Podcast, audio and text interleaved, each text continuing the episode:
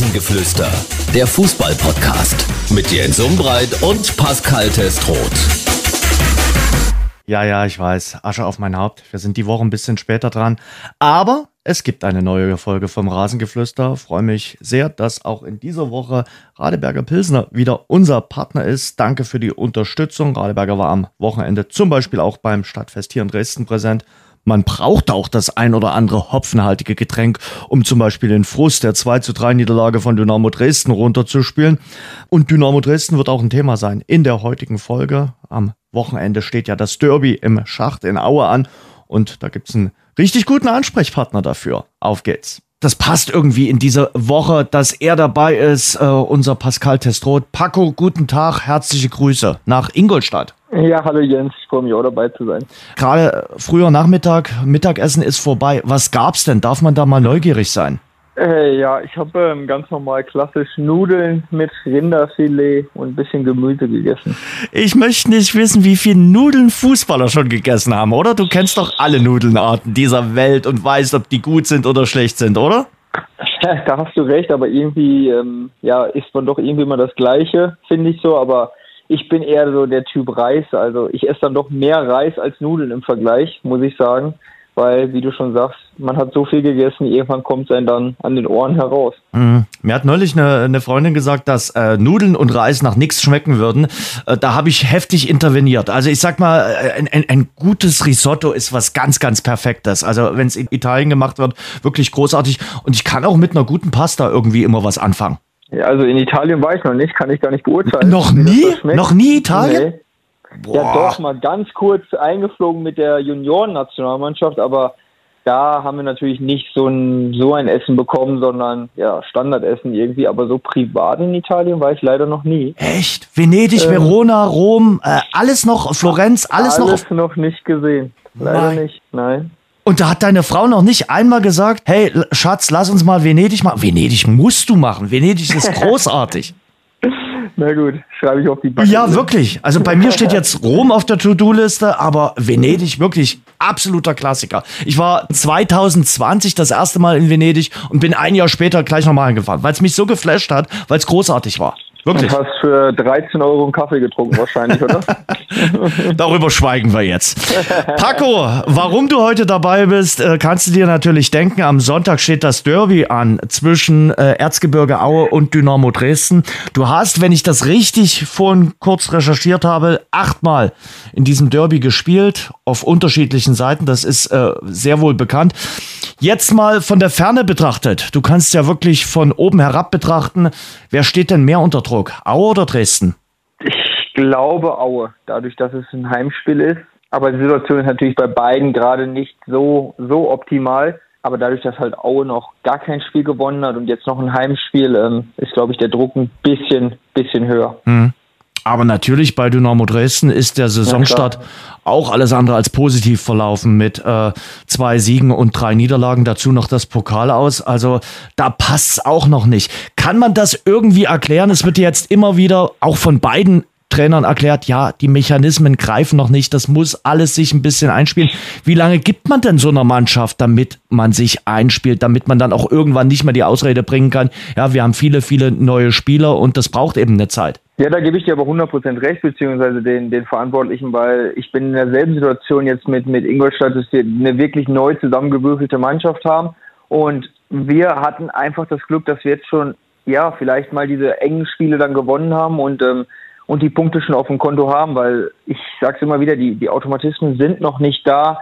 Ähm, einige Spieler sind noch verletzt. Man teilweise, wenn ich jetzt bei uns zum Beispiel dran denke, ähm, der Tobi Bech, der ja jetzt erst ganz kurzfristig gekommen ist, der hat quasi zwei Spiele mit mir bestritten, ohne dass wir eine Trainingseinheit miteinander mhm. hatten. Mhm. Also und das, das ist, das ist gut gegangen, Gott sei Dank. Aber es kann natürlich auch andersherum laufen und ähm, ich glaube, die Situation ist gerade ja bei Dresden ja noch extremer. Sie haben ja, oder bei Aue auch, sie haben ja auch noch einen neuen Trainer dazu. Bei uns war ja wenigstens der Trainer im letzten Jahr schon da. So dass ein paar Spieler zumindest seine äh, Ideen schon kannten. Aber bei den beiden Clubs ist ja alles neu. Also hm. von daher Ja, aber ja. bei Dynamo ist natürlich so, man dachte ja, man hat mit dem äh, Spiel und dem Sieg in Halle so ein bisschen den Turnaround geschafft, dann äh, gewinnst du gegen, gegen Ferl und mhm. äh, dann äh, kommen die Rückschläge. Viktoria Köln verloren und auch gegen Elversberg und ich sag dir ganz ehrlich, also am Samstag habe ich da eine Mannschaft gesehen mit Herz, mit Leidenschaft, die hatte auch einen echten Plan und auf der anderen Seite hat Dynamo Dresden gespielt. Also es, das war okay. ganz wenig. Also es hat auch defensiv nicht gestimmt. Und ich mag es auch nicht so sehr äh, mit der Ausrede, ja, die Gegentore fielen nach Standards äh, und äh, da kann man jetzt nicht nur die Defensive in die Verantwortung nehmen. Das stimmt sicherlich, aber ich fand eben, Elversberg hat in der ersten Halbzeit mächtig Betrieb gemacht und die hatten wirklich eine Spielanlage und haben das sehr, sehr gut gemacht, muss man wirklich sagen. Und Dynamo Dresden hatte natürlich dann Chancen, Möglichkeiten, auch sicherlich noch den Punkt zu holen. Aber das ist eben auch ein Manko, dass die Chancenverwertung momentan jetzt sicherlich nicht so ganz oben angesiedelt ist bei der Sportgemeinschaft. Ja, ich habe jetzt nur die Zusammenfassung hm. gesehen. Ähm, da kann ich mich an die Chance mit, weiß nicht, viermal Lassung und ja, ja. erinnern. So 78. Ungefähr. Minute. Hm. Ja, so ungefähr. Deswegen, das ist ja schon, wo ich gesehen habe. Aber man muss halt auch sagen, im Moment, also Elversberg ist, glaube ich, im Moment der undankbarste Gegner, den man wirklich kriegen kann, weil erstmal kommen sie aus der Euphorie. Sie haben letztes Jahr schon eine super Saison gespielt und sie spielen ja einen unfassbaren Hurra-Fußball zurzeit und ähm, ja, da geht ja auch alles. Also ich weiß nicht, wie oft in der Karriere Marcel Correa schon einen Doppelpack und dann mhm. auch noch so einen geschossen mhm. hat. Da geht ja schon wirklich im Moment viel zusammen. Ne? Und ähm, Du wirst ja. jetzt sagen, nee, stimmt nicht. Äh, aber äh, erklär's mir mal. Denkt man bei Elversberg nicht, ach na ja, Elversberg, was ist denn schon Elversberg? Die werden wir schon irgendwie äh, schlagen. Ist das nicht unterbewusst irgendwo vorhanden oder sagst du, nee, gibt's nicht?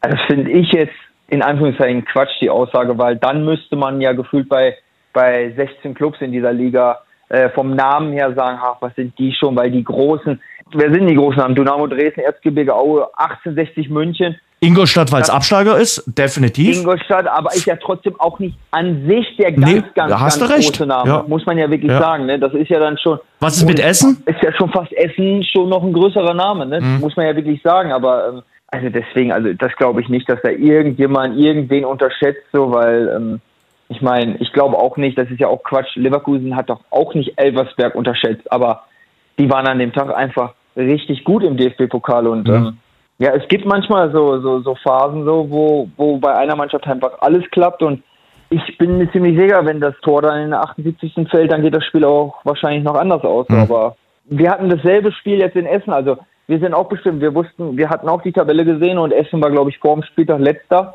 Ähm, war mit Sicherheit nicht, dass wir hingefahren sind und haben gedacht, oh, jetzt da problemlos gewinnen wir das mal eben. Mhm. Sondern liegst du auf einmal doof 2-0 zurück schon mit dem, mit dem Elfmeter, wo, ja, wo man sich drüber streiten kann. Ähm, ja, und dann fällt das Tor nicht so. Wir haben, wir haben zum Glück am Ende noch den Ausritt geschafft, aber diese Liga ist halt einfach echt unglaublich schwer. Und ähm, man kann nicht einfach sagen, so, jo, weil wir jetzt Dresden sind, gewinnen wir natürlich gegen Elversberg, und weil wir Ingolstadt sind, gewinnen wir gegen Essen.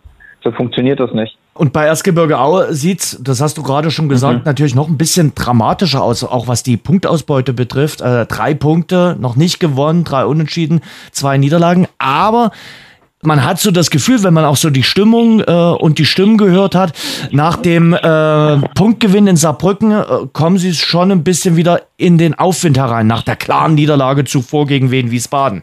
Ja, gut, wenn ich 5-1 zu Hause verliere und danach dann 0-0 bei, bei einem Aufstiegskandidaten spiele, dann definitiv ist das schon mein Erfolg. Aber ja, du sprichst die Stimmung an. Puh, weil ich sage, es haben gewisse Spieler jetzt auch nicht gespielt. Das war ja eine bewusste Entscheidung vom Trainer. Es ist jetzt gut gegangen. Jetzt hat man äh, das Derby, das ist das große Spiel. Ich bin gespannt auf die Ausstellung. Ich vermute, es wird vom, äh, wahrscheinlich dieselbe selbe Elf spielen, die in Saarbrücken den Punkt geholt hat. Ist es erfolgreich? Alles top. Ist es nicht erfolgreich? Weiß ich nicht, ob die Stimmung dann äh, ja so bleibt, weil ähm, dann sind natürlich auch schon gewisse Stimmen, die sagen, hey, warum spiele ich denn nicht? Mhm. Und ähm, also es war schon jetzt eine ich sag mal, so eine mutige Entscheidung aus der Ferne betrachtet, die, die Aufstellung. Ja. Ähm, da war schon so ein bisschen, ja, Sekt oder Selters, finde ja. ich.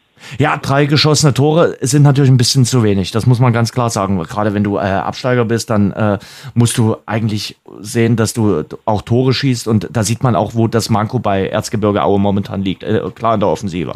Ja, aber ich sag dir, jetzt einfach aus der ganz rein neutralen Sicht äh, für uns, aus unserer Sicht, beziehungsweise aus unserer Sicht gesprochen, ist ja gar nicht so schlimm, dass die jetzt noch nicht die beiden die Punkte geholt haben, weil ich sehe sie schon als sehr, sehr große Konkurrenten. Aue auch noch? Äh, jetzt deswegen, jetzt wird es halt weniger, aber vor der Saison war es natürlich, äh, mhm. dass alle damit schon geplant haben. Ähm, deswegen, für, aus unserer Sicht gesehen, ist natürlich der kleine Vorsprung, der man jetzt nach fünf Spielen, der ist noch nicht großartig, aber den man sich ein bisschen erarbeiten konnte, ja definitiv nicht von Nachteil, sagen wir mal so. Also äh, bei Biathlon würde ich sagen, also Aue und Dresden sind erstmal in die Strafrunde gegangen. Also die müssen auf jeden Fall erstmal äh, jetzt nochmal eine Ehrenrunde dort äh, drehen. Ja, und äh, wenn ich jetzt, jetzt auch im Moment den, den, den Primus der Liga anschaue, die haben 15 Punkte. Ja, das meine ich ja. Äh, puh, Aue hat jetzt drei, das sind einfach mal vier Spiele Rückstand schon. Klar, wir sagen alle, Paco, äh, jeder hat dann mal so ein kleines Zwischentief. Jeder äh, das, das, mhm. gönnt sich dann auch mal eine kleine Misserfolgsserie. Aber äh, so heftig? Boah. Ja, ist schon, ist schon echt eine Hausnummer, so die, die man dahinter erhalten muss. Und ähm, ja, deswegen, also deswegen kann ich auch aus unserer Sicht sprechen. Wir haben jetzt auch schon vier Rückstand ähm, auf 68. Ähm, ist mir auch, sind mir auch vier Punkte zu viel, sage ich ganz ehrlich, aber ähm, trotzdem sind wir noch ganz zufrieden. Ja, lass uns mhm. über Ingolstadt, also dein Verein und über 1860 gleich mal reden. Erstmal noch mal ein mhm. bisschen Derby. Du hast ja, ja, nun auch oft erlebt, auf beiden Seiten. Was glaubst du, was wird das am, äh, am, am Sonntag da im Erzgebirgsstadion äh, zwischen äh, Aue und Dresden? Ja, erstmal mal wieder ein Spiel, ich hoffe, vor vollem Haus. Hm? Also, das war ja auch, das, das letzte Spiel war ja auch vor vollem Haus äh, als Derby. Ja. Ne? Ganz voll wird es ähm, wahrscheinlich nicht werden, denke ich mal, aber äh, okay. es, es, wird bestimmt gut gefüllt werden. Ja, also der, der Gästeblock ist auf jeden Fall, der war innerhalb äh, einer Stunde ausverkauft. Äh, also die Dynamo-Fans ja, sind schon sehr heiß. So muss es sein. Ja. Ähm, ja, wird schon ein brisantes Derby, weil ich glaube, jeder weiß halt auch, was auf dem Spiel steht. Und ich glaube, Dresden weiß ganz klar, gewinnen sie dieses Spiel. So, dann sind sie erstmal wieder, sind sie in der Fahrt wieder, muss mhm. man ganz klar sagen. Dann haben sie, dann haben sie auch neun Punkte nach sechs Spielen. Das ist schon absolut noch in Ordnung. Ähm, man wollte natürlich 18, ist doch ganz klar, aber das ist schon absolut in Ordnung. Und ähm, dann hat man auch, glaube ich, denke ich, wieder den Turnaround geschafft. Aue ist natürlich, wissen natürlich schon, was auf dem Spiel steht. Also wenn sie das Spiel verlieren, dann drei Punkte nach sechs Spielen und dann noch das Derby verloren. Ich glaube schon, dass es dann unruhiger wird. Ich würde dir sogar sagen, egal wer das Spiel verliert, bei dem wird es dann echt unruhig. Also da, das merkt man auch ganz deutlich. Also wie es hier so ein bisschen wabert, ein bisschen kribbelig ist. Klar, ich bin komplett bei dir. Wir haben jetzt den sechsten Spieltag. Man muss da drei Euro ins Phrasenschwein, auch die Kirche im Dorf lassen. Aber ja. ich finde, das ist schon so ein Spiel, was eine Tendenz aufzeigen könnte. Also ja. auch wenn Dynamo Dresden dieses Spiel nicht gewinnen sollte, ähm, überleg dir mal, vielleicht äh, holt 1860 auch den sechsten Sieg. Wie viel Rückstand das dann schon ist. Also, ja, das ist schon.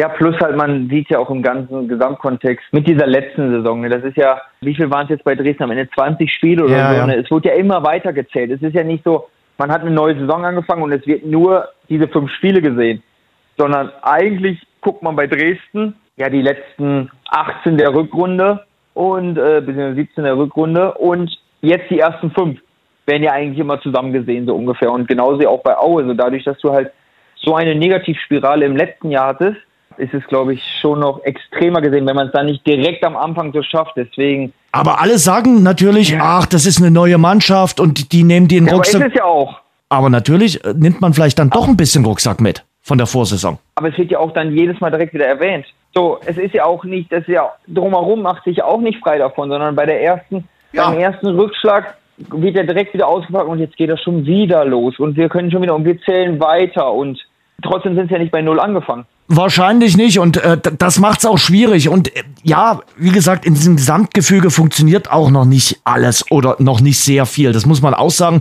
Es relativieren sich auch die Siege gegen Halle und Ferl, so wichtig die gewesen sind. Aber Ferl hast du über 45 Minuten mit 11 gegen 10 gespielt und der Hallische FC, ich glaube nicht, dass der in dieser Saison in den Aufstiegskampf eingreifen wird. Also die ähm, finden sich tabellarisch woanders wieder. Und äh, das zeigt eben, äh, ja, was momentan so die Kragenweite von Dynamo Dresden ist. Und die defensiven Mängel sorgen bei einem auch für, für große äh, Sorgenfalten, dass es dort wirklich noch gar nicht äh, so recht funktioniert. Aber da kam jetzt ja wieder diese Woche ein neuer noch. Ja. Der soll es ja richten. Also, für mich ist es sehr, sehr schwierig zu beurteilen, weil ich habe wirklich fast nur die Highlights gesehen, weil wir spielen ja fast immer parallel. Ja. Im Endeffekt sieht man dann das Ergebnis, man sieht aber die Highlights und in den Highlights sieht man gefühlt fast immer nur Chancen von Dynamo. Ja, die sie aber nicht also, machen. Nee, aber es ist trotzdem, man sieht eigentlich gefühlt 80% Spielanteil Dynamo Dresden. Die Gegner kommen äh, zwei, dreimal vor das Tor und der Ball ist drin. Mhm. Und du stellst dir von den Highlights die Frage, wie kann das denn passiert sein? Ne? Deswegen ist so. Ist, wie gesagt, eine schwierige Gemengelage. Ähm, Hast du eine Tendenz? Hast du irgendwie ein, ein Gefühl? Also ich guck mal auf die Quoten, komplett ausgeglichen. Komplett ausgeglichen. Gibt keinen äh, Favoriten am Sonntag. Und so sehe ich es momentan auch. Also ich wüsste jetzt gar nicht, na klar, äh, wüsste ich, Ja. wenn, wenn ich vom, vom, vom Herzen her jetzt einen Ja, Fünfer klar. setzen so, sollte. Aber wenn du mich jetzt nüchtern sachlich fragen würdest, ich könnte es dir nicht sagen. Ich könnte es dir nicht sagen. Da ist eben der Heimvorteil für Erzgebirge Au. Du weißt ganz genau, dass das immer eine spezielle Stimmung ist, wenn die äh, Mhm. Ja, Schwarz-Gelben aus der Landeshauptstadt kommt. Da ist nochmal eine ganz besondere Motivation da. Und äh, auf der anderen Seite hast du als Erzgebirge Aue eben auch noch kein Spiel gewonnen. Äh, du hast eben auch Selbstvertrauen nicht in Überfluss äh, an Bord. Also von daher, ich kann es dir nicht sagen. Beide kommen wirklich äh, mit sehr, sehr angeknacksten äh, Selbstvertrauen. Von dem Krisenderby will ich jetzt noch nicht sprechen. Das ist ein typisches 1-1-Spiel, denke ich so. Finde ich so. Aber Ja. ich muss sagen, im letzten Jahr war mein Bauchgefühl, dass äh, am letzten Spieltag so klar, Aue wollte nochmal und wollte sich vernünftig abschieden, aber so Dresden vor der Relegation äh, habe ich gedacht, okay, die, die hauen alles rein, die hauen die 4-0 weg da und gehen mit so viel Rückenwind Mhm. äh, in diese Relegation rein und ja, genau das Gegenteil ist ja passiert. Also du hast jetzt verloren und dann komplett ohne Rückenwind. Also von daher, du weißt selbst, Derbys sind doch einfach geil und da kann alles passieren und vielleicht wird sich eine Mannschaft ganz knallhart durchsetzen und ähm, richtig Schwung aufnehmen, aber im Moment deutet es eher so, ja, ein klassisches 1-1, 0-0 drauf Mhm. hin. Aber so, ein- so, ein- so ein Derby-Sieg kann dir natürlich enorm Rückenwind verleihen, äh, wenn du. Äh, Immer, immer. Also ich kenne es ja aus eigener Erfahrung. Ich durfte ja zum Glück einige feiern. Ähm, das hat enorm viel Kräfte freigesetzt und ähm, ich glaube, das war ja auch damals äh, vor Corona, was ja, was ja viele Dynamo-Spieler ja immer wieder gesagt, wo sie dann im Derby ja ähm, gegen Aue dann 2-1 Ja. gewonnen haben Ja. damals, wo sie alle gesagt haben, und dann wurden wir unterbrochen. Wir hätten so viel, also selbst dieses ganze Spiel, wie das sich damals ja entwickelt hat, das war ja so eine Energie, die da auf dem Platz äh, entstanden ist, wo ich dachte, oh Gott, jetzt, jetzt fangen sie richtig an zu rollen. Ähm, dann kam ja Corona, also ein Derby ist schon ganz, ganz was Spezielles und es gibt keine schöneren Spiele. für dich das besonderste äh, Derby-Erlebnis, was du äh, mit Dresden und Aue mit diesem Spiel in Verbindung bringst?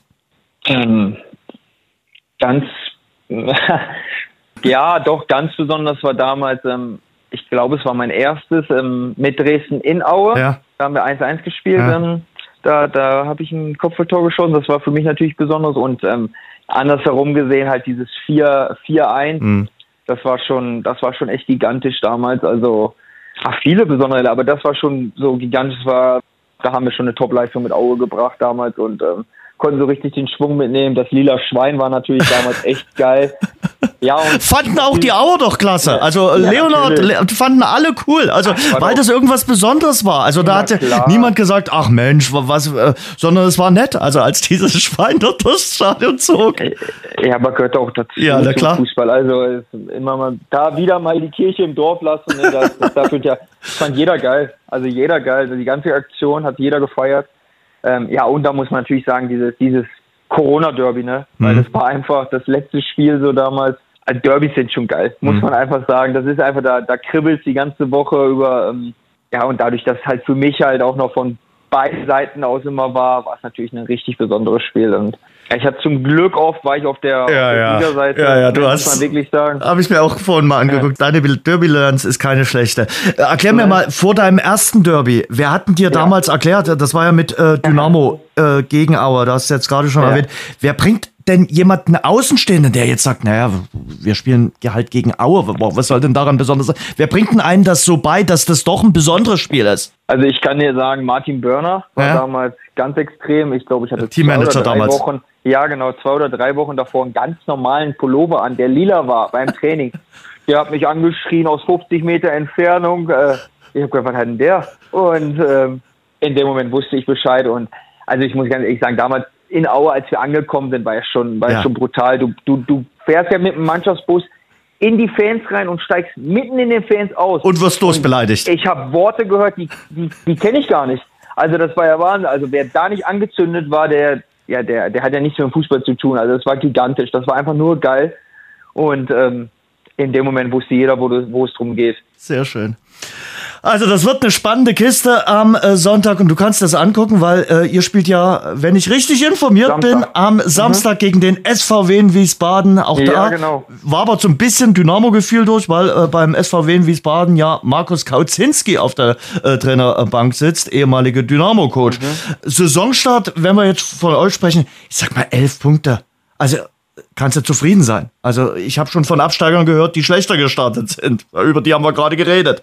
Ja, hundertprozentig. Ähm, man sagt immer, zwei Punkte Schnitt braucht man, um, um erfolgreich zu sein. Da sind wir im Moment drin. Mhm. Ähm, jetzt das letzte Spiel war natürlich nicht so zufriedenstellend für uns. Das hatten wir uns, uns anders vorgestellt. So das Spiel davor war noch so Saarbrücken. Das war Ende der englischen Woche. Boah, das war extrem hart. Saarbrücken wollte nicht wirklich am Spiel teilnehmen, sondern die wollten einfach das, das Tor verhindern, hinten vielleicht ein Glücksmoment vorne. Sind wir nicht so durchgekommen. Jetzt Essen war ja erstmal über das ganze Spiel enttäuschend wie wir am Ende den Punkt dann noch geholt haben, war eine geile Reaktion.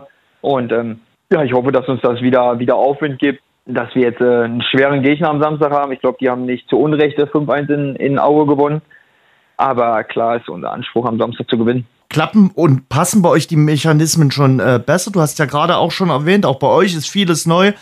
Aber ihr habt eben einen Trainer, der schon eine Weile jetzt dabei ist. Ist das vielleicht ein Vorteil? Ja, denke ich schon, weil ähm, wir haben ja doch schon, ähm, boah, wenn ich quer gucke, vier, vier, fünf Spieler aus der vorherigen Saison, die mit auf dem Platz stehen, ähm, die einfach genau wissen, was, was er will.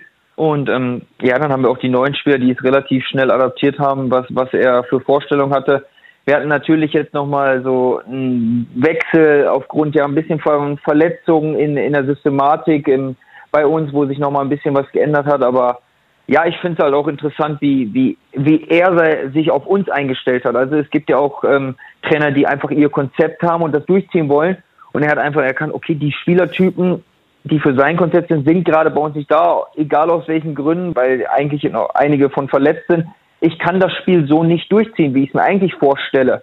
Er hat sich darauf angepasst und ja, zum Glück sind auch direkt die Ergebnisse bei uns dazugekommen. Wir hatten natürlich auch das Quäntchen Glück auf unserer Seite, wenn ich Osnabrück die letzte Chance sehe, der da gegen die mhm. Latte köpft, dann, dann sieht es auch anders aus. Aber ja, wir hatten jetzt dieses Quäntchen auf unserer Seite und ähm, haben zum Glück schon elf Punkte. Also das ist ja schon eine gute Basis. Aber ja, jetzt am Samstag wollen und müssen wir auch wieder nachlegen. Was macht denn 1860 München gerade so stark? Wir haben vor der Saison oft über die Löwen gesprochen mhm. und für viele waren die Löwen auch einer der Aufstiegskandidaten, aber die untermauern es äh, momentan auch mit diesen fünf Siegen. Klar, waren sicherlich auch Siege dabei, wo du auf der letzten Rille zu diesem Erfolg kommst, aber es zeichnet eben auch eine Spitzenmannschaft aus.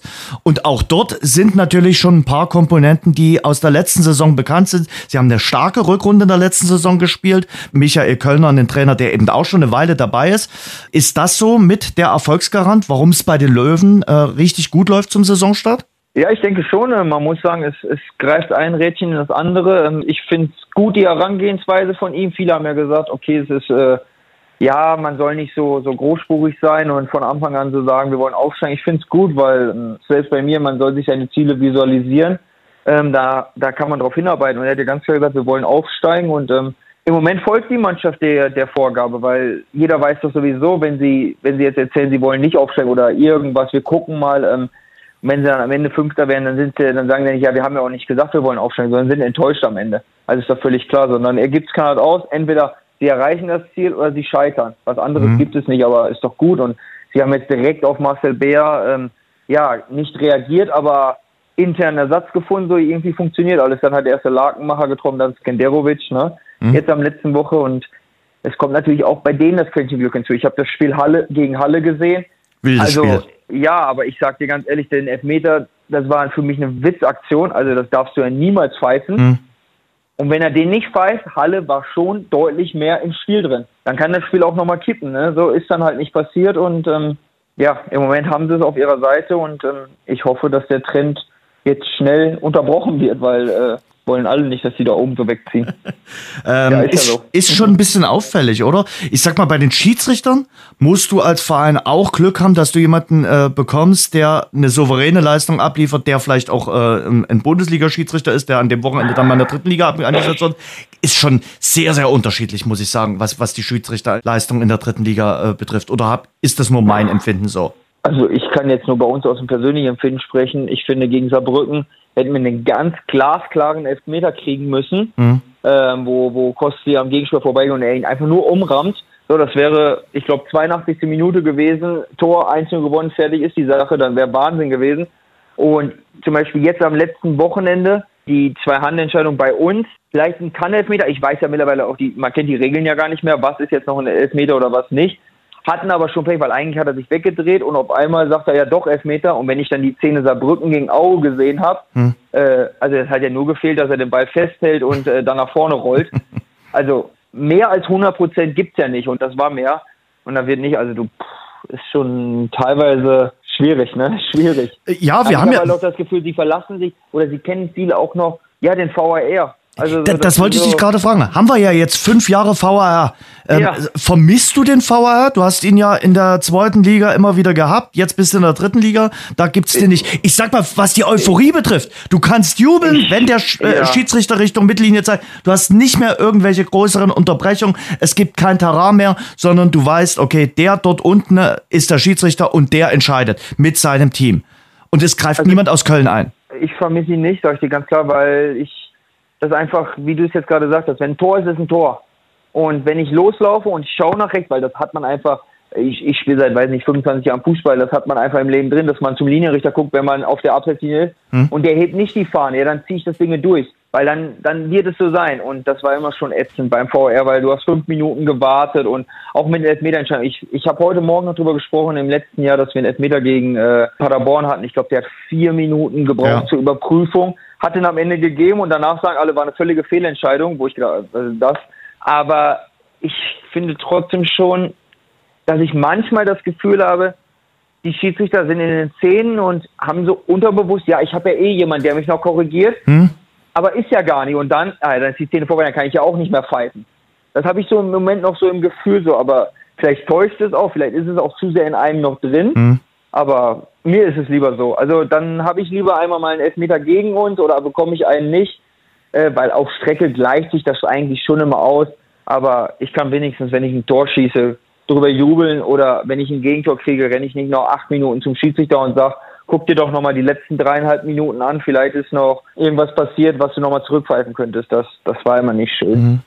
Das finde ich eben auch bei diesen Abseitsentscheidungen, wenn die äh, die Fahne erst irgendwie drei Minuten später dann heben, wo du denkst, warum ja. lässt denn du den Stürmer durchlaufen, durchsprinten ja. und äh, hebst nicht sofort die Fahne? Es war doch eine glasklare Abseitsentscheidung. Die wird auch niemand äh, korrigieren. Das geht mir manchmal auch auf den ja. Senkel. Und ich habe schon so den Eindruck, also vielleicht ein doofer Vergleich, aber äh, ich sag mal, in der dritten Liga müssen die Schiedsrichter irgendwie so wie mit Gangschaltung fahren und äh, in der ersten und zweiten Liga ist es äh, eher Automatik, weil du hast immer noch das Gefühl, Ja, ich kann mich verlassen. Irgendwie in Köln kann man ja noch eingreifen und kann gucken, ob, äh, ob ich was falsch gemacht habe. Und darauf verlassen sich zu oft die Schiedsrichter.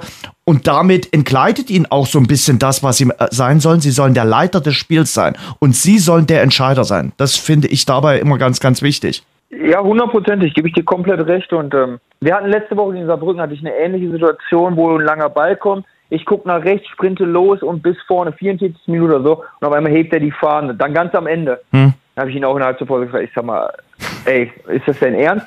Ich kann doch eh keiner korrigieren. Hebt die Fahne hoch oder hebt sie nicht hoch, ne? Ja, ja, ich hatte es noch zu sehr im ja, Kopf und ja. so. ich sage, ja, super, danke. Ja. aber er ist wenigstens ehrlich gewesen. Ne, fand ich auch, aber es ist so, man, sie, sie haben es doch auch, die haben auch eine jahrelange Ausbildung gemacht. Mhm. Also entscheidet doch mal. Und wenn es dann zu 1000 Prozent falsch ist, ja, dann dann wird es schon noch korrigiert, aber ein bisschen mehr wieder ja nicht so alles nur auf den Computer schieben und warten und hoffen auch, hoffentlich trifft der jetzt die richtige Entscheidung, sondern mach es einfach selber, weil ihr habt mhm. auch genug Erfahrung, genug Qualität. Ein Wort noch zum äh, VfL Osnabrück in der dritten Liga. Daniel Scherning ist gegangen beim VfL. Die suchen jetzt einen neuen Trainer. Ich höre immer, Tobias Schweinsteiger soll dort im mhm. Gespräch sein.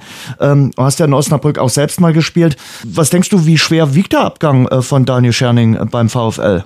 Ja, ich glaube schon schwer, weil ich, also ich war zufälligerweise mit äh, Daniel Schenninger im Urlaub, beziehungsweise er war im selben Hotel, so wir haben uns auch noch lange unterhalten und ähm, man muss ja schon sagen, er hat sich gerade im letzten Jahr extrem viel aus der Mannschaft rausgeholt. Also mhm. die waren ja schon eher jetzt nicht ganz oben angesiedelt und ich glaube am Ende sind sie Fünfter oder Sechster geworden. Mhm. Und ich fand auch die, die Spielkultur gerade im Spiel gegen uns war schon ja, das hatte schon eine gewisse Handschrift. Und äh, wenn dir dann so der Trainer mitten nach vier Spieltagen wegbricht, dann, dann ist das, glaube ich, schon bitter. Ähm, ich bin gespannt, was da für eine Entscheidung kommen wird. Ja, wird schwierig äh, für den VfL Osnabrück und eben, ich, ich sag mal so, also so immer hatte das auch nicht erfolgt, wenn, wenn Trainer rausgekauft wurden äh, aus ihren äh, Verträgen und äh, von einem anderen Verein dann abgeworben. Äh, muss man mal gucken, wie das bei Arminia Bielefeld läuft. Und da sind wir bei Arminia Bielefeld. Das war die früheste Trainerentlassung mhm. in dieser Saison.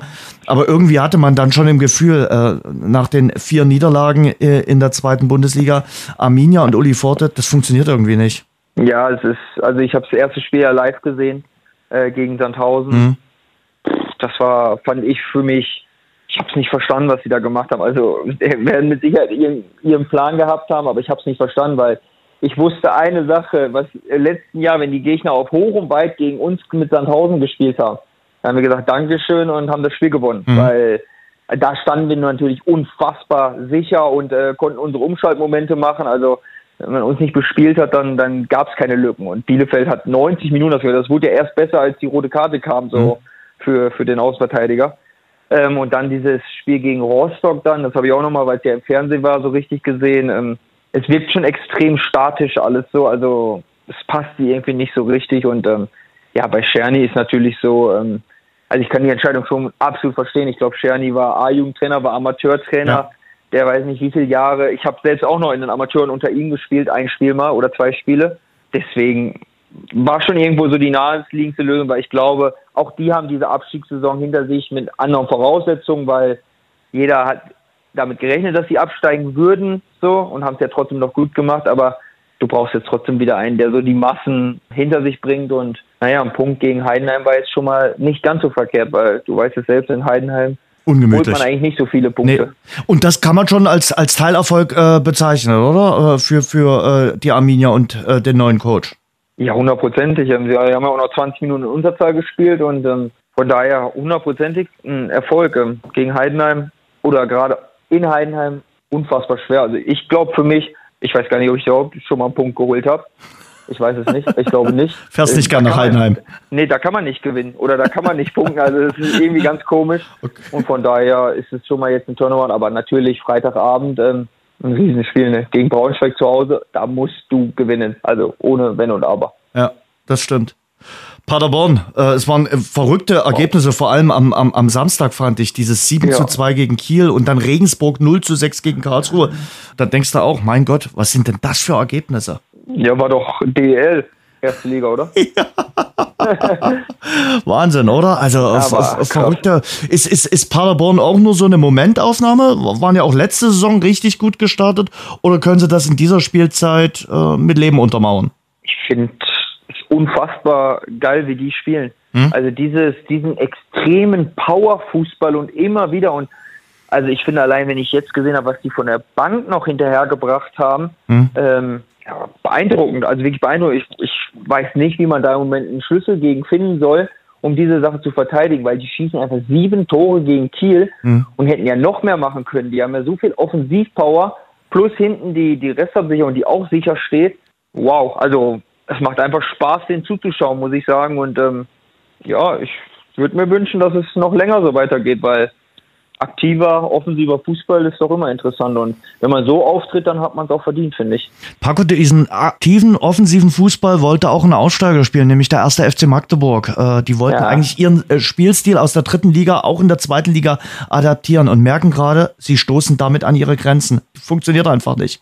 Ja, aber Punkt eins finde ich, ähm, der Aderlass, den sie hatten, war enorm. Sie haben ja, ich glaube, sie haben vier Spieler verloren, mhm. davon glaube ich drei am Paderborn. Dann haben sie äh, ja, ihren Topscorer von der letzten Saison mit Barisch Attik. Ähm, erstmal kennen wir ihn beide, mhm. ähm, wissen beide, wie es vorher war in der zweiten Liga. Also da haben ja doch schon viele gesagt, mal abwarten, ob es in der zweiten Liga auch so ist, weil da hat man einfach andere Gegenspieler, die sich nicht sechsmal angucken, wie er denn äh, einen austribbelt, ja. sondern dich dann schon mal eher umholzen und dann ist halt so. Plus er ist ja auch einfach verletzt. Also er spielt ja, glaube ich, ab dem ersten Spieltag schon der hat drei Tage Vorbereitung gehabt Angeschlagen. und äh, jedes Mal nur eine Halbzeit. Also ich glaube, der hat Schmerzen ohne Ende. Jetzt hat er ja auch zwei Spiele ganz ausgesetzt und die Magdeburger Mannschaft, die in der Aufstiegssaison gespielt hat und jetzt spielt, hat ja nichts miteinander zu tun. Also das Mhm. muss man ja wirklich sagen vom Personal. Und ich glaube gerade dieser, dieser Abwehrchef äh, Müller, der zu Paderborn gegangen ist und Conte, Mhm. boah, die tun den schon richtig weh. Also die tun den richtig weh, weil der hat die Truppe hinten zusammengehalten, haben sie noch gar keinen gefunden, der ist auch nur annähernd ersetzt und er vorne, man sieht ja bei Paderborn, wie viel Spaß es macht, wie, wie er mit seinem Tempo raufgeht. Boah, wenn dir so ein Spieler wegbricht, das ist dann schon, also für mich spielen die drei besten Spieler spielen da zurzeit nicht mit. Ähm, und dann kommst du halt in so einen Strudel und die zweite Liga ist halt anders, ne? Man merkt irgendwie ganz, ganz deutlich, äh, Paco, dass da zwischen zweiter und dritter Liga eben auch ein Unterschied ist. Wir reden immer zwischen den Unterschied zwischen zweiter und erster Liga, aber ich finde auch die Kluft zwischen zweiter und dritter Liga wird immer größer. Ja, komplett. Also finde ich auch. Aber es ist ja auch irgendwo, klingt jetzt echt doof, aber mit dem ganzen, mit dem ganzen Geld und so, was, was äh, die Unterschiede sind zwischen zweiter und dritter Liga, du baust dir ja ganz andere Mannschaften zusammen in der zweiten Liga und äh, ja, in der dritten Liga ist halt einfach nicht so dieses Fundament gegeben und ähm, man muss es ja schon im letzten Jahr sagen, es wollte ja gefühlt keiner aus der dritten Liga mit aufsteigen. Also Magdeburg ist aufgestiegen und die beiden dahinter, die sind ja nur aufgestiegen, weil die anderen es einfach komplett nicht Noch mehr dümmer waren. Beziehungsweise, ja, also, also die haben, also sowohl Lautern als auch Braunschweig haben gefühlt die letzten fünf Spiele noch einen Punkt geholt Ja. Ja. und waren damit durch und deswegen war es ja damals schon die Aussage von mir, Dirk Schuster hat Kaiserslautern schon gerettet vor der Mhm. Relegation, weil er hat es dann nochmal, der hat es nochmal angebaut und er hat einfach direkt eine Zweitligamannschaft daraus gemacht. Mhm. So, das ist halt einfach, du musst gut stehen, du darfst keine Gegentore zulassen dann wirst du vorne immer mal deine Aktionen haben und äh, das macht halt Magdeburg noch nicht, ne? Und ähm, der Hurra-Fußball, da brauchst du dann halt auch die Qualität zu. Die hat Paderborn in meinen Augen, die hat aber Magdeburg, glaube ich, nicht so. Und überleg dir mal, wie äh, Thomas Heng äh, äh, damals kritisiert wurde, als er sich von Antwerpen getrennt hatte vor der Relegation. Das war wirklich, äh, der ist all in gegangen. Also das, Der ist das, komplett all in das gegangen, ist, wenn das schiefgegangen wäre, äh, du wärst ja auch mit einem angeschlagenen äh, Trainer dann in, in die Drittligasaison gegangen. Der ist all in gegangen und äh, ich glaube, der schläft gar nicht nachts, weil der sagt, ich habe alles richtig gemacht. Ich habe da Ja. in dem Moment alles richtig gemacht. Aber du musst dir auch die Situation angucken. Du holst einen Antwerpen auf einem Abstiegsplatz in der dritten Liga und ein Dreivierteljahr später steht er auf Platz zwei beziehungsweise an Platz drei. Mhm. Das ist ja einfach, wo jeder denkt, ja, eine Traumstory. Also besser geht's ja nicht, aber trotzdem waren es ja die letzten Spiele, die ja einfach fürchterlich waren bei Lautern. Die haben sich ja einfach alles selbst verspielt gehabt noch damals. Die hätten ja locker als Zweiter aufsteigen können. Von Müssen. daher, ja, müssen. Von daher konnte ich oder konnte man schon die Situation verstehen und ja, in meinen Augen hast du einen sehr guten Trainer auch geholt, der die zweite Liga, ich glaube, besser kennt als, als wahrscheinlich jeder andere Trainer, weil er einfach schon 2000 Spiele in der Liga hatte. Ich will auch nicht jetzt wieder in alte Wunden äh, aufreißen, aber es wäre vielleicht auch eine Möglichkeit gewesen, das vor der Relegation hier in Dresden zu machen. Aber es ist ein anderes Thema. Finden Sie jetzt heraus, wie großartig ein alkoholfreies Pilsner schmecken kann. Neu. Radeberger alkoholfrei. Hopfig frisch im Geschmack. Mit echtem Kalister Aroma Hopfen. Radeberger alkoholfrei. Jetzt probieren. Ich will mit dir in die erste Liga gehen. Bremen war ja verrückt. Also äh, Samstag, Ja. 89. Minute. Dortmund führt 2-0. Du liegst in Dortmund 0 äh, zu 2 hinten ne? und sagst dann, okay, jetzt schießen wir hier noch drei Tore. Wahnsinn. Geht gar nicht, ne? Nee.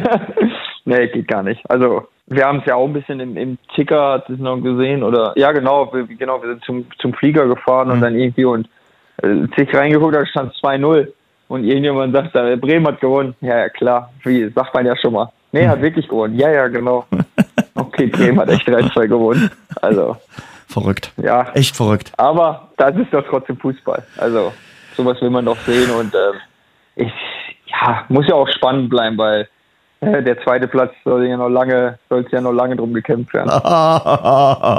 also Meisterschaft entschieden. Äh, können wir ja, also äh, am Sonntag dachte ich dann auch, okay, die Bayern, so sind sie. Also äh, du musst sie nur ein bisschen kitzeln und Bochum hat sie in der Vorsaison gekitzelt Ah. mit diesem Heimsieg und Nagelsmann gesagt haben, okay, ihr wisst, was ihr zu tun habt. Also ich glaube, die waren heiß wie Frittenfett und haben gesagt, okay, wir hören ja auch nicht nach, nicht nach dem 2 oder 3-0 auf, sondern wir hören erst auf, wenn äh, hier abgepfiffen wird. Ja, plus die haben sich ja am Samstag totgelacht. Ja, Leverkusen verliert, Dortmund verliert und Leipzig Ja. verliert. Dann haben wir, ja, gut, dann äh, sind wir doch schon vor Katar deutscher Meister. Also ist ja, ist ja, ist ja wirklich Absurd. ein anderer Stern, was da gerade ge- abgeht. Ja. Also ich sage zum Beispiel auch das Eigentor von Gamboa.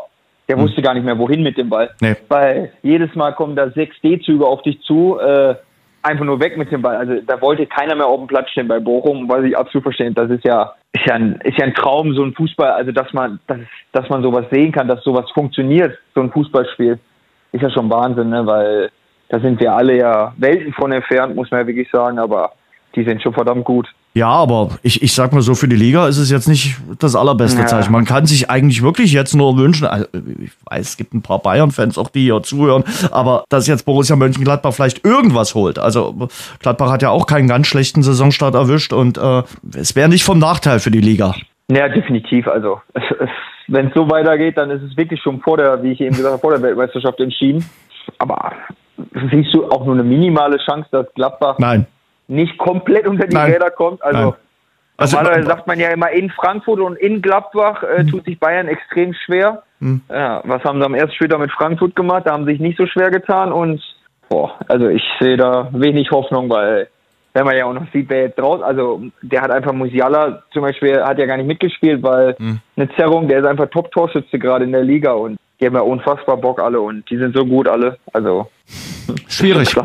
Es, ist, es ist schwierig. Es gibt aber auch noch acht Bundesligisten. Es hat es erst einmal gegeben, die nach drei Spielen noch ohne Sieg sind. Wirklich. Also, und du hast ein paar schon gerade aufgezählt. Aber auch der VfL Wolfsburg zählt dazu. Und ich frage mich die ganze Zeit, wie lange geht das noch gut mit Kruse und Kovac? Ich verstehe das aber auch nicht, Jens. Also, der also in meinen Augen passiert in Wolfsburg gerade dasselbe, was in München passiert ist, wo man Thomas Müller auf einmal ja aufs Abstellgleis Ja. stellen wollte.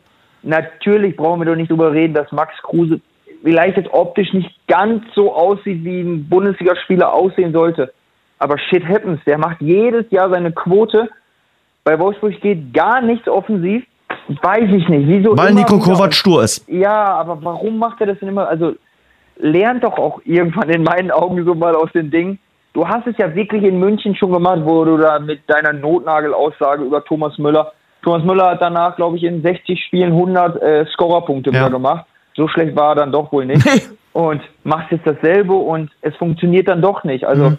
ich weiß nicht, warum man sich immer wieder so eine Baustelle macht. Verstehe ich nicht.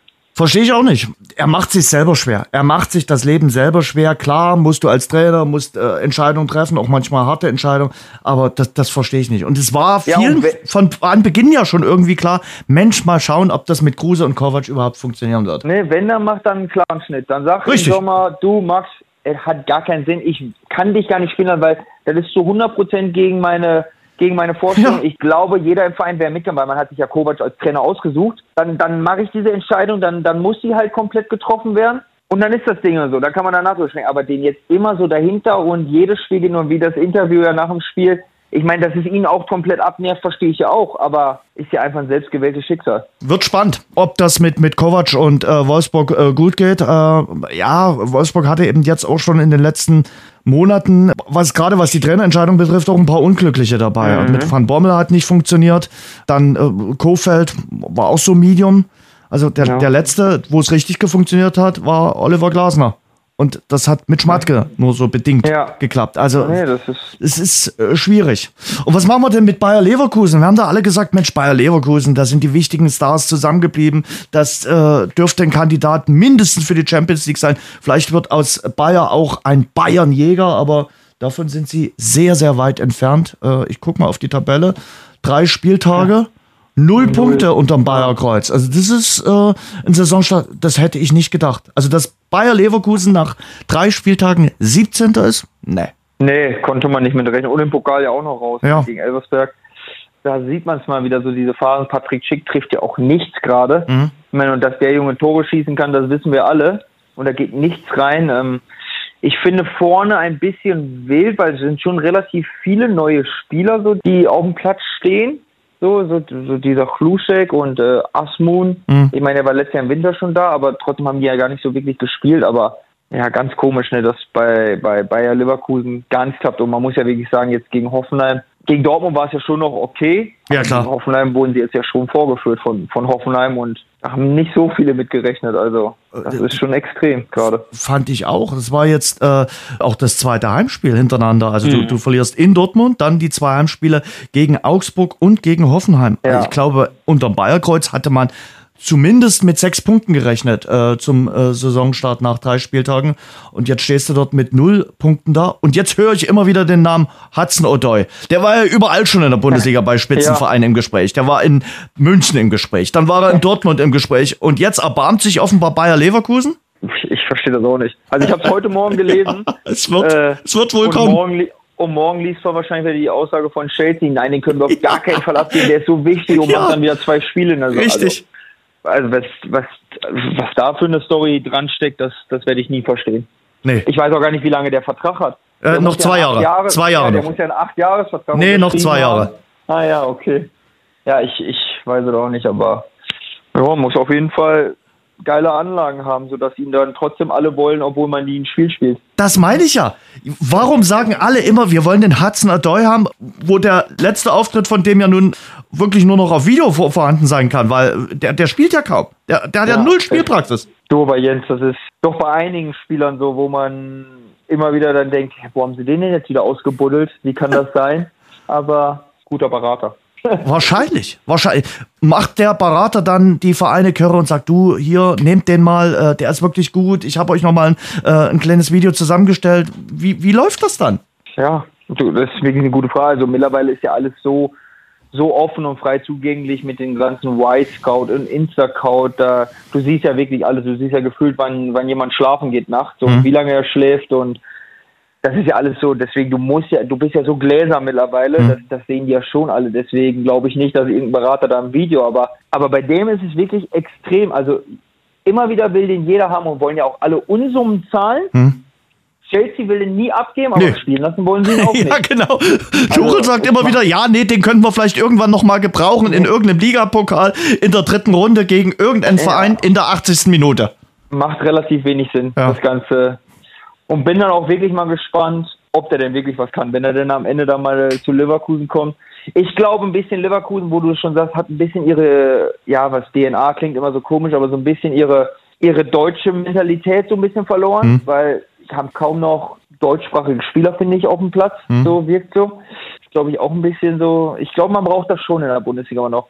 Bei allen so südamerikanischen Spielern und so, die gewiss schon ihre Qualitäten haben, aber ich glaube schon, dass der, die Bundesliga schon immer noch was Besonderes ist und ähm, ist ja nicht ohne Grund, dass Bayern München immer doch wieder ihre Achse immer noch mit, äh, ja, mit deutschen Nationalspielern ja. Ja, füllen klar. möchte. Jetzt haben sie in der Verteidigung keinen dies Jahr mehr, aber so Zentrum ist ja schon Neuer, Kimmich, Goretzka, Müller. Das ist die Achse so, das ist ja schon immer wieder der Plan. Dortmund ist ja auch auf diesen Plan gegangen, weil ich glaube doch, die Bundesliga immer speziell ist und Leverkusen hat diese Achse, finde ich nicht. Mhm. Also, ich mit einem haben wir noch zusammen oder ich habe mit zusammengespielt und ja. du, du kennst ihn auch gut mit Rob André, ist schon ja brutal, was er macht und so, aber starke Entwicklung genommen. Starke ja, Entwicklung genommen. Unfassbare Entwicklung, ja. ne? Aber ist das so quasi die Achse, ja, und hier geht natürlich die Verletzung von Würz auch ab. Das muss man auch sagen. Ja, äh, das, das, das tut ihn auch weh. Und vielleicht auch, also der steht nun nicht mehr auf dem Platz, schießt keine Tore mehr, aber Rudi Völler fehlt natürlich auch als Galionsfigur unterm Bayerkreuz. Der würde jetzt auftreten, der würde jetzt ein Interview setzen, der würde auch vielleicht mal für die Mannschaft kurz treten und äh, ja, der fehlt sicherlich. Ja, also ich habe es ja, ich habe es ja selbst erlebt, wie es ist, wenn eine große Persönlichkeit nicht da ist mit Ralf Minge damals. Mhm. Ne? Es war einfach der hat kein Tor geschossen, der hat keine Flanke geschossen, aber der hat vielleicht mal beim am Trainingsplatz da gestanden und hat mal kurz geguckt und hat entweder gesagt, den Ball hast du klasse reingemacht, Paco, oder den nächsten könntest du aber auch mal wieder reinschießen. Das ist einfach. Also hat der Pate damals doch gefehlt. Ach, komplett. Also mir komplett, also brauchen wir gar nicht drüber zu reden, mhm. äh, habe ich ja auch immer gesagt, weil es ist einfach die Persönlichkeit, weil er dir eine gewisse Sicherheit gibt, wenn es gerade mal nicht läuft. Mhm. Und wenn es läuft, gibt er dir einen gewisse, gewissen Input, dass er sagt, du bleibst aber jetzt gierig, du bleibst jetzt dran und du lässt jetzt nicht nach, weil, weil wir gestern gewonnen haben, gewinnen wir noch nicht nächste Woche. Ja. Und den Spirit, den er vorgelebt hat damals, ja, natürlich, natürlich hat er gefehlt. Da war ein riesen Vakuum. Und wahrscheinlich ist es bei Leverkusen, könnte es ja, könnte ich mir vorstellen, dass es ähnlich ist. War bei Bayern München eine Zeit lang auch. Ich finde, jetzt langsam wird es ja. weniger so. Aber auch da war ja auch ein gewisses Vakuum, weil, weil Hoeneß gefehlt hat da war dann noch Rummenigge. Also die haben den Übergang ein bisschen besser hingekriegt. Hm. Weil du das gerade erwähnt hast, dass, äh, dass alles gemessen wird und da habe ich jetzt äh, genauer zugehört, weil du gesagt hast, naja, auch äh, selbst äh, es wird gemessen, wie, wie, wie lange man schläft. Misst du eigentlich bei dir selbst, äh, wie lange du schläfst? Weil ich kenne jetzt auch ein paar nee. Menschen. Also das, bei mir würde momentan ganz schlimme Zahlen zusammenkommen, aber wie ist es bei dir? Oder sagst du, nee, ich habe einen gesunden Schlaf und ich, ich vertraue da einfach meiner inneren Uhr?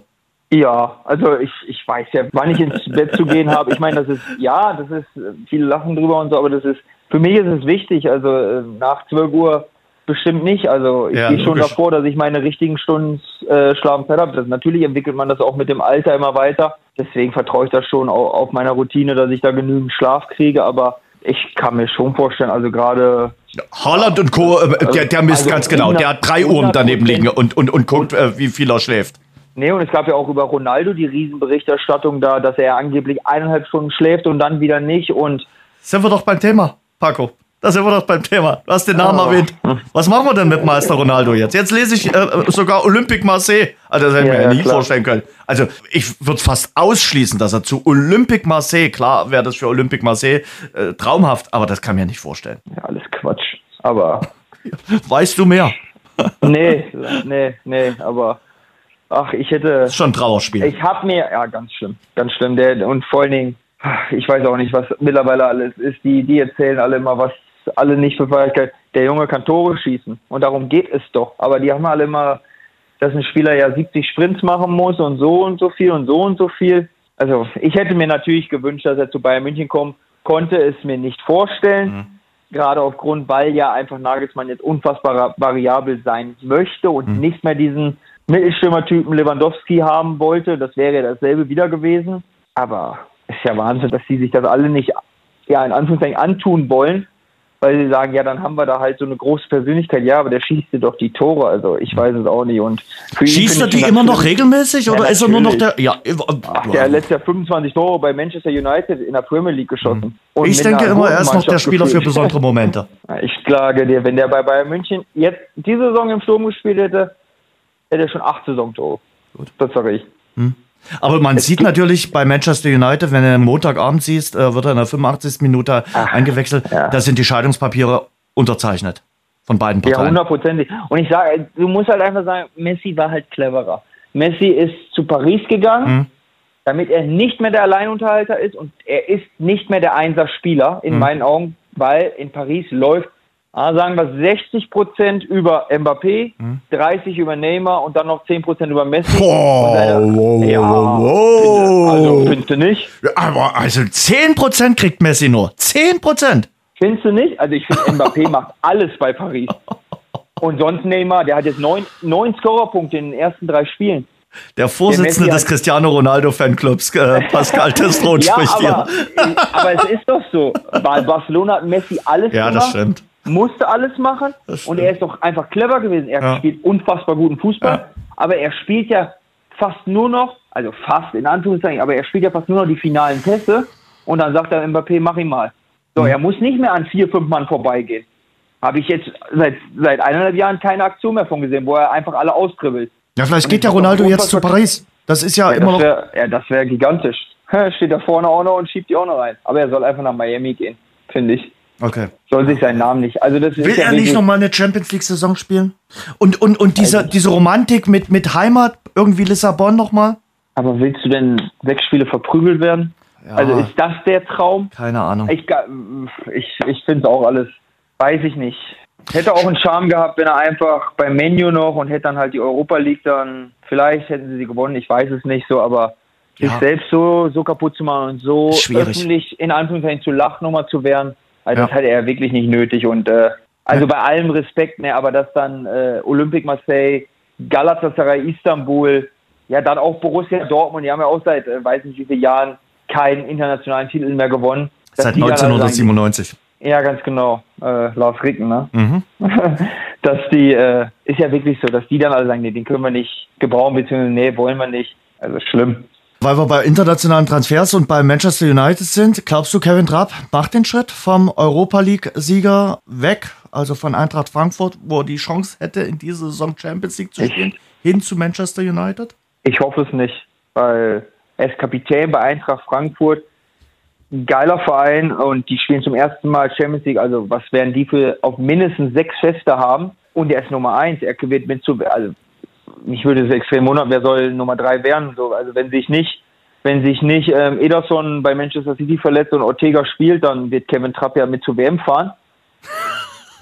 Ja, also wenn. Wie, wie sollte noch der. Also ich dachte jetzt, du, du kommst jetzt mir mit Bernd Lehne oder kommst nee, du mit äh, nee, Ortega? Nee, nee. also für mich ist das klar. Also, äh, nee, deswegen, aber, aber ist doch so, wenn Ortega ja, bei Manchester City auf einmal Stammtorwart ist, hm? dann weißt du selbst, dreht sich das Karussell nochmal. Okay. Ähm, aber ansonsten, also ich weiß auch nicht, was man will, weil David de Gea, weiß ich nicht.